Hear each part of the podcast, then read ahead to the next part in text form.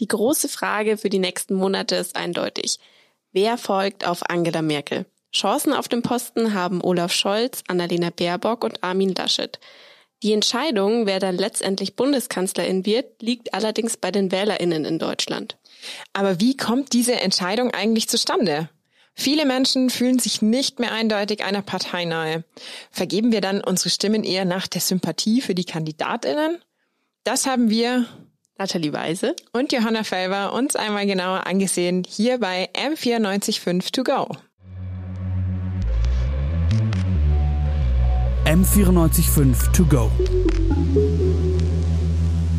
Dein Thema des Tages.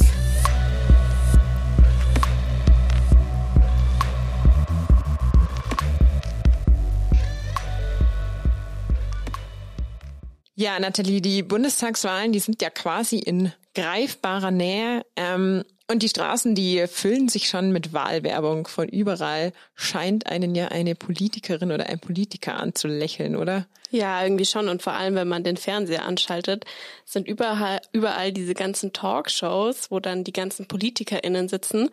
Und irgendwie finde ich, dass vor allem eben diese PolitikerInnen im Fokus stehen und gar nicht so die Inhalte von den Parteien. Und was ich mich jetzt immer frage, was macht eigentlich der Fokus auf die Personen mit der Wahlentscheidung? Ja, das habe ich mich auch schon gefragt, was da, was da so der Hintergrund ist. Und deswegen haben wir uns gedacht, wir fragen da einfach mal einen Experten dazu. Weil so in der Berichterstattung in den Medien sind die Personen ja so prominent. Und deshalb haben wir uns mal einen Kommunikationswissenschaftler an das Mikrofon geholt und äh, haben ihn gefragt, wie ist es denn mit der Wahlwerbung wirklich? Also hat die Wahlwerbung und äh, überhaupt dieser Fokus auf die Spitzenkandidatinnen überhaupt so einen großen Einfluss äh, auf die Wahlentscheidung? Genau. Und unser Experte, das ist Professor Carsten Reinemann vom Institut für Kommunikationswissenschaft an der LMU. Und ja, da hören wir jetzt in das Interview einfach mal rein. Herr Reinemann, wie ist denn der Trend so bei der Wahlwerbung? Wird grundsätzlich stärker über die PolitikerInnen als Personen kommuniziert? Also es, tatsächlich ist es so, dass man eigentlich innerhalb von Wahlkämpfen mittlerweile unterschiedliche Phasen äh, auch häufiger finden kann, in denen dann auch unterschiedliche Dinge auf diesen Wahlplakaten zu sehen sind. Man hat es ganz häufig so, dass bei den Parteien insbesondere die Kanzlerkandidaten stellen oder Kanzlerkandidatinnen, dass die äh, Phasen haben, in denen sie eher auf Themen sich fokussieren und dann sozusagen kurz vor der Wahl auch nochmal diese Kandidaten besonders in den Mittelpunkt stellen auch durchaus mit der Idee, dass Menschen, die sich am Ende nochmal entscheiden, dass die auch vielleicht sich eher auf Personen beziehen äh, in ihren Wahlentscheidungen. Ansonsten ist es tatsächlich so, dass es dann auch ein bisschen immer davon abhängt, über welche Parteien man redet, aber auch ob man jetzt über die Plakate von Parteien auf der nationalen Ebene spricht oder die Bundestagskandidaten beispielsweise, die natürlich von vornherein, das sieht man im Moment jetzt hier auch schon in München beispielsweise, die von vornherein einfach ihr Gesicht sozusagen äh, dann, dann plakatieren. Also gibt es ein bisschen Unterschiede ähm, und über die Zeit ist es tatsächlich so, dass schon immer auch Personen eine sehr wichtige Rolle gespielt haben. Also man kann da zurückgehen bis zu Konrad Adenauer oder Willy Brandt oder anderen oder Franz Josef Strauß. Äh, Personen haben eigentlich schon häufig eine große Rolle gespielt. Okay, also das scheint kein ganz neuer Trend zu sein, aber was bringen denn die Plakate dann eigentlich? Wahlwerbung ist eigentlich vor allem eher nicht dazu da, dass man Leute irgendwie überzeugt, dass sie jetzt eine andere Partei wählen, sondern die sind erstmal ein ganz wichtiges Zeichen, dass man den Leuten signalisiert, oh, da findet jetzt demnächst eine Wahl statt. Ihr solltet vielleicht mal hingehen und solltet euch ein bisschen umschauen, ein bisschen euch informieren. Also sozusagen diese überzeugende Wirkung von Wahlplakaten, ähm, die sollte man, glaube ich, jetzt für den deutschen Fall nicht zu hoch hängen. Ja, Wahlwerbung ist in Deutschland ja auch gar nicht so einfach. Also Wahlwerbung muss immer genehmigt werden, wo die aufgehängt werden darf. Und auch die Finanzierung läuft jetzt nicht wie in den USA über riesige Privatspenden, sondern über sehr ja, strikt organisierte Parteifinanzierung. Und die Berichterstattung ist eben sehr viel wichtiger für den Eindruck von Parteien und Personen als dann die Plakate. Jetzt stellt sich mir natürlich da die Frage, gibt es denn Kriterien dafür, ähm, wann Personen im Wahlkampf dann besonders prominent hervortreten? Je eher ich wirklich äh, Personen habe, die auch ähm, öffentlich bekannt sind und die ich auch direkt wählen kann, umso eher treten auch diese Spitzenkandidaten dann auch in der Kommunikation äh, eher in den Mittelpunkt. Auf der europäischen Ebene ist das ein echtes Problem. Man hat das bei den letzten Wahlen ja wieder versucht, dass man auch europäische Spitzenkandidaten dort in den Blick genommen hat. Aber ehrlicherweise muss man sagen, das funktioniert eigentlich nicht so gut, weil die Menschen in, in den Ländern, wo jetzt nicht zufällig gerade die Spitzenkandidaten herkommen, die, die können auch nicht so gut so eine Beziehung zu so jemandem aufbauen. Man hat ja dann noch versucht, Kandidatendebatten zu machen auf der europäischen Ebene, aber so richtig durchgeschlagen ist das, ist das glaube ich nicht. Ja, das ist bei uns, bei den Landtagswahlen, auch bei den Bundestagswahlen, wo es dann wirklich Spitzenkandidaten gibt, die wirklich eine, ähm, eine sehr große Bedeutung haben, die in der, in der Berichterstattung der Medien eine große Rolle spielen, die, die dort tatsächlich im Mittelpunkt stehen, da ist es was anderes. Ja, die spielen wirklich eine größere Rolle als bei diesen europäischen Wahlen. Ja, wenn wir jetzt mal die Spitzenkandidatinnen genauer anschauen, da habe ich schon häufig das Gefühl, dass da eigentlich nur nach Personen gewählt wird. Also kann man das bei der Wahlentscheidung tatsächlich beobachten, dass äh, die Personen da einen größeren Einfluss haben? Naja, also erstmal muss man sagen, es geht natürlich nicht nur um Personen, sondern es geht natürlich auch durchaus um Themen. Es geht um langfristige Bindungen, die Menschen an Parteien ähm, haben. Und deswegen kann man das sozusagen nicht einfach nur auf den Kandidatenfaktor sozusagen äh, zurückführen. Man hat so auch lange eigentlich, äh, so in der Geschichte der Bundesrepublik eigentlich diese Kandidaten gar nicht für so wichtig gehalten, weil man gedacht hat, die Menschen haben eigentlich aufgrund ihrer, äh, ihrer sozialen Lage, aufgrund ihrer Zugehörigkeit zu einem bestimmten Milieu, haben die so feste Bindungen an die Parteien, dass es eigentlich gar nicht so eine große Rolle spielt, wer da jetzt, äh, wer da jetzt als Kandidat äh, da ist. Aber da diese Milieus so ein bisschen zerfallen sind, äh, die man traditionell kannte, werden auch diese Kandidaten tendenziell wichtiger. Das heißt aber nicht sozusagen, dass die Themen unwichtiger werden, sondern worauf es dann häufig ankommt, ist, dass man auch Kandidaten hat, die dann auch glaubwürdig für ein Programm stehen können, die sozusagen repräsentieren können, wofür eine Partei steht. Ähm, sieht man jetzt an den Grünen beispielsweise, wo man die Frage stellen kann, ist jetzt Annalena Baerbock jemand, der wirklich dann eben für die Inhalte der Grünen wirklich ähm, wo das passt einfach. Ja? Und äh, das ist erstmal eine ganz wichtige, eine ganz wichtige Geschichte. Und wenn man nach den persönlichen Merkmalen fragt, die die Kandidaten auszeichnen sollten, dann weiß man eigentlich, dass es mehrere Dinge gibt. Ganz wichtig ist natürlich, dass jemand sympathisch wirkt. Das sollte man gar nicht unterschätzen. Ja, also man, es gibt verschiedene Studien dazu, die zeigen, dass dieses, dieser Sympathiefaktor, dass der relativ, eine relativ große Rolle spielt. Dazu kommt sowas wie Kompetenz, wie Vertrauenswürdigkeit und das sind solche Urteile, die man ähm, versuchen kann, so ein bisschen zu lenken, aber das ist auch nur natürlich bis zu einem gewissen Grad auch beeinflussbar. Vertrauen ist äh, ein gutes Stichwort. Also viele haben ja das Gefühl, PolitikerInnen würden eh nur das machen, was sie wollen und nicht, was eigentlich der WählerInnenwille ist. Also dass PolitikerInnen grundsätzlich ihre Wahlversprechen nicht einhalten würden.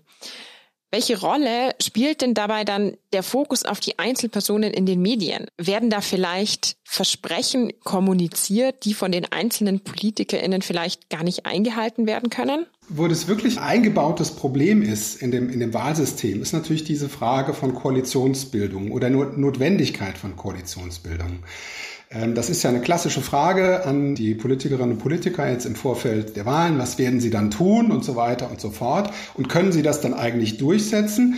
Und häufig kommt dann so der Verweis, ja, wir machen ja jetzt keinen Koalitionswahlkampf. Aber das ist natürlich ein Stück weit ähm, unredlich, muss man schon sagen, weil natürlich jeder weiß, dass ähm, äh, es üblicherweise äh, hier in Deutschland Koalitionsbildung äh, geben wird und dass man, ähm, dass man eben nicht alles durchsetzen kann. Und das fände ich schon auch manchmal keine so schlechte Idee, wenn man diesen Aspekt auch durchaus ehrlicherweise im Vorfeld ansprechen würde.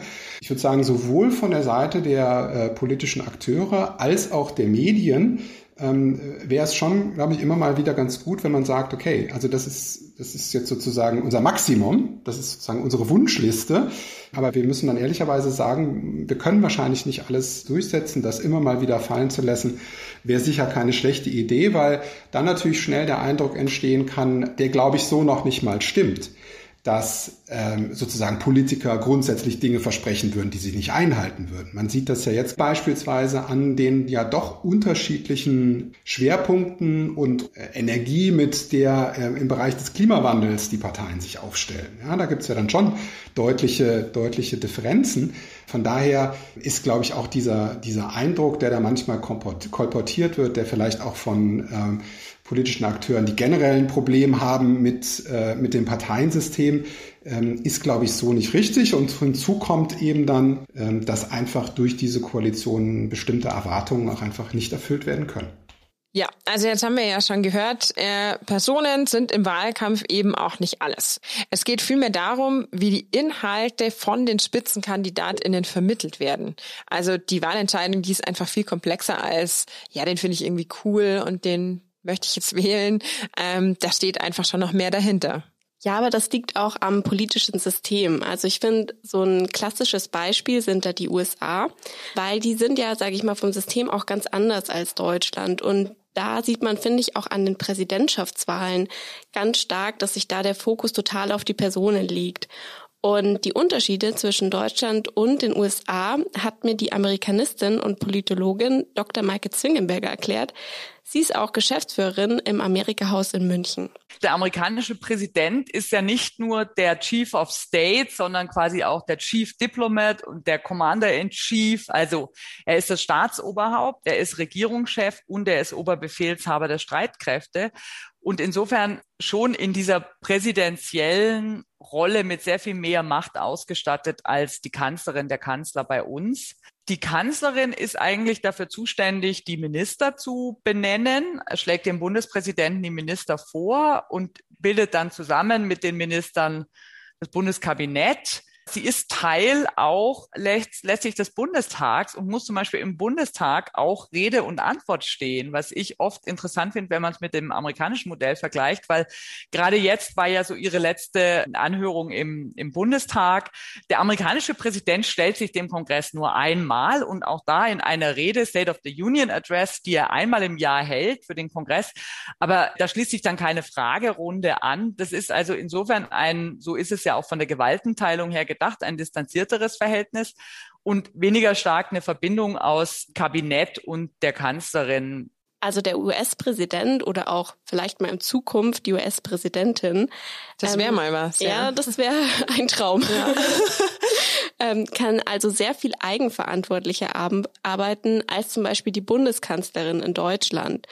Und deswegen wird dann auch sehr viel mehr Wert auf die Persönlichkeit gelegt. Das eine ist sicher, dass die die Persönlichkeit des Präsidenten in den USA im Wahlkampf einfach eine wahnsinnig große Rolle spielt und dass die Führungsrolle, würde ich jetzt mal sagen, die der Präsident hat und da steht dann auch eben die Inszenierung um diese Führungspersönlichkeit sehr im Vordergrund. Es geht darum, die Familie zu inszenieren, die Führungsqualität als erfolgreicher Businessman und so weiter. Und an all diesen Punkten lässt sich natürlich auch eine visuelle Inszenierung oder auch fürs Marketing, wenn man jetzt mal so denkt, weil Politik ist ja in vielen Teilen auch ein marketinggetriebenes Business.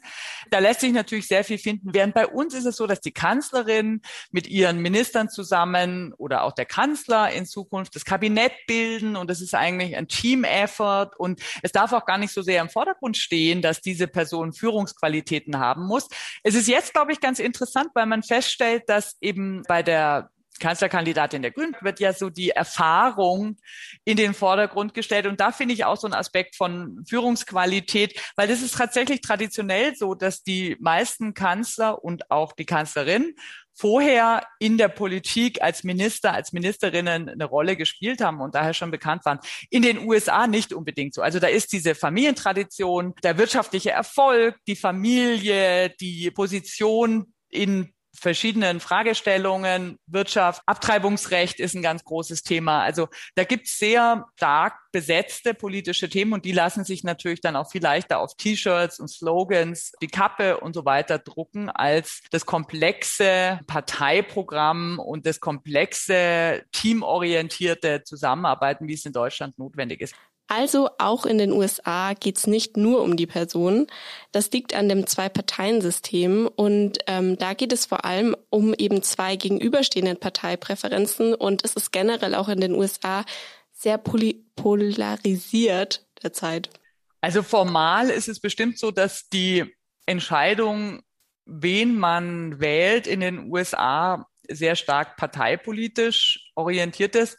Schon allein deswegen, weil man sich ja registrieren lassen muss. Und die meisten Personen, bei, bei weitem, die allermeisten lassen sich für eine der beiden Parteien registrieren und signalisieren damit natürlich auch schon, dass sie einer Partei zuneigen. Wir haben jetzt ziemlich viele Daten nach der ersten, ähm, also nach der ersten Wahl des Präsidenten Trump zum Präsidenten Trump, wo sich dann gezeigt hat, dass da durch die unterschiedliche Orientierung der Generationen es zu wahnsinnig viel Konflikten gekommen ist, weil eben einige Personen, die traditionell Republikaner wählen, dann doch nicht mit den mit der sehr konservativen Entwicklung übereinstimmten und in jüngeren Generationen dann eben doch stärker Demokraten gewählt werden. Also wenn wir jetzt ein Fazit ziehen müssten, würde ich sagen, dass der Fokus auf den Personen definitiv stärker in den USA ist als in Deutschland, weil eben der Präsident oder die Präsidentin als Einzelperson tatsächlich sehr viel mehr Kompetenzen hat als die Spitzenkandidatinnen in Deutschland.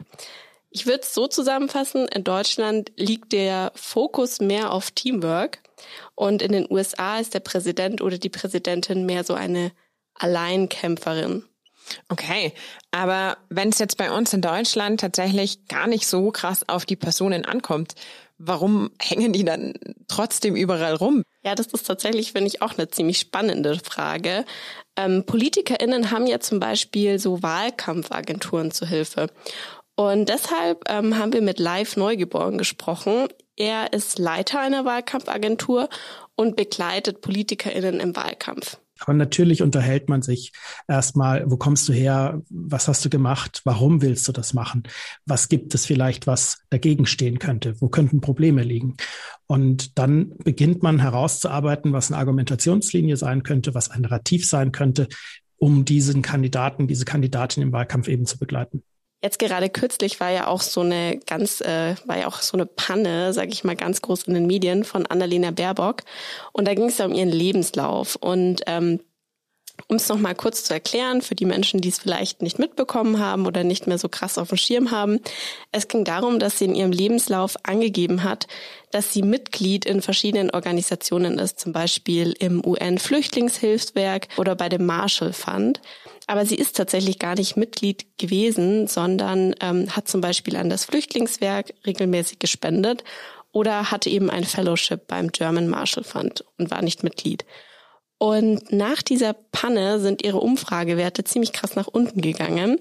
Und das zeigt, dass es quasi gar nicht so viel um Inhalte unbedingt geht, sondern auch um Vertrauen gegenüber den Spitzenkandidatinnen. Ich bin vollkommen entsetzt und auch erstaunt darüber, was da passiert. Also jeder Landtagsabgeordnete, jeder kleine Bürgermeisterkandidat checkt vorher seinen Lebenslauf und schaut sich genau an, steht da irgendwas drin, was problematisch ist oder wo ich vielleicht ein Problem haben könnte. Und dass das bei einer ja, Bundeskanzlerkandidatin nicht passiert ist, das ist schon, also es ist mehr als peinlich. Und das zeigt natürlich auch, dass in einem Wahlkampf eben nicht nur reine Inhalte wichtig sind, sondern eben auch, dass Menschen Vertrauen entwickeln können. Und ich, ich kann mir nicht vorstellen, dass es irgendjemand gibt, der sagt, es zählt jetzt wirklich so wahnsinnig, was da in diesem Lebenslauf drin steht. Aber das zeigt halt etwas. Das zeichnet ein Bild von einer Person, wo man dann nicht mehr ganz genau weiß, möchte ich dir jetzt vertrauen oder eben nicht. Also im Endeffekt geht's gar nicht so viel um den Inhalt, sondern es ist eher, würde ich jetzt mal sagen, ein Zusammenspiel aus dem Inhaltlichen, Sympathie und auch Vertrauen gegenüber dem Repräsentant oder der Repräsentantin, ja, was dann letztlich die Wahlentscheidung beeinflusst. Jetzt wissen wir eigentlich, Personen sind sehr prominent, sind auch nicht ganz unwichtig, aber zumindest in Deutschland sind die Inhalte da doch noch eine Stufe drüber. Die Personen und die einzelnen PolitikerInnen sind eher so das Gesicht für den Inhalt und für die Partei, die das transportieren, aber jetzt nicht alleine ausschlaggebend für die tatsächliche Wahlentscheidung. Die Wahlentscheidung, die geht dann eben oft anhand so von polarisierenden Themen. Also wenn man jetzt zum Beispiel den Klimawandel sich anschaut, man sieht ja super viele junge Menschen ähm, möchten die Grünen wählen und das hat natürlich schon auch was damit zu tun, dass das Thema einfach unter jungen Menschen gerade super aktuell ist das und dass das aber schon auch die Gesellschaft spaltet. Ja, in Deutschland scheint sich die Wahlentscheidung eher an solchen Themen zu orientieren, die dann natürlich ganz stark auch mit Personen verknüpft sind. Das darf man natürlich auch nicht vergessen. Ja, also ich würde dir da auf jeden Fall zustimmen. Ich finde, dass diese Themen wie so Filter wirken oder wie so eine Schablone. Ich habe eben zu dem Thema Klimakrise oder ähm, wie ich mit der Klimakrise umgehen möchte, eine bestimmte Meinung und dann suche ich eben meine, also eine Person aus, die da mit meiner Meinung übereinstimmt und gebe dann auch der meine Stimme. Also ich glaube auch, dass es definitiv nach diesen polarisierenden Themen eher geht. Ja, dann sind wir hier schon wieder am Ende mit dieser Folge von M945 to go. Wir möchten uns noch bei Fanny Buschert und Kilian Schröder bedanken, die uns aus der Redaktion unterstützt haben und bei Philipp Knappe und Moritz Batscheider für die Produktion. Und wir, das sind Nathalie Weise und Johanna Felber und wir verabschieden uns für heute. Bis zum nächsten Mal.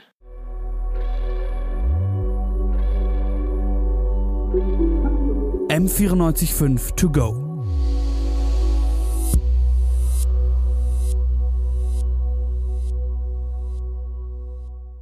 M945 To Go ist eine M945 Produktion. Ein Angebot der Media School Bayern.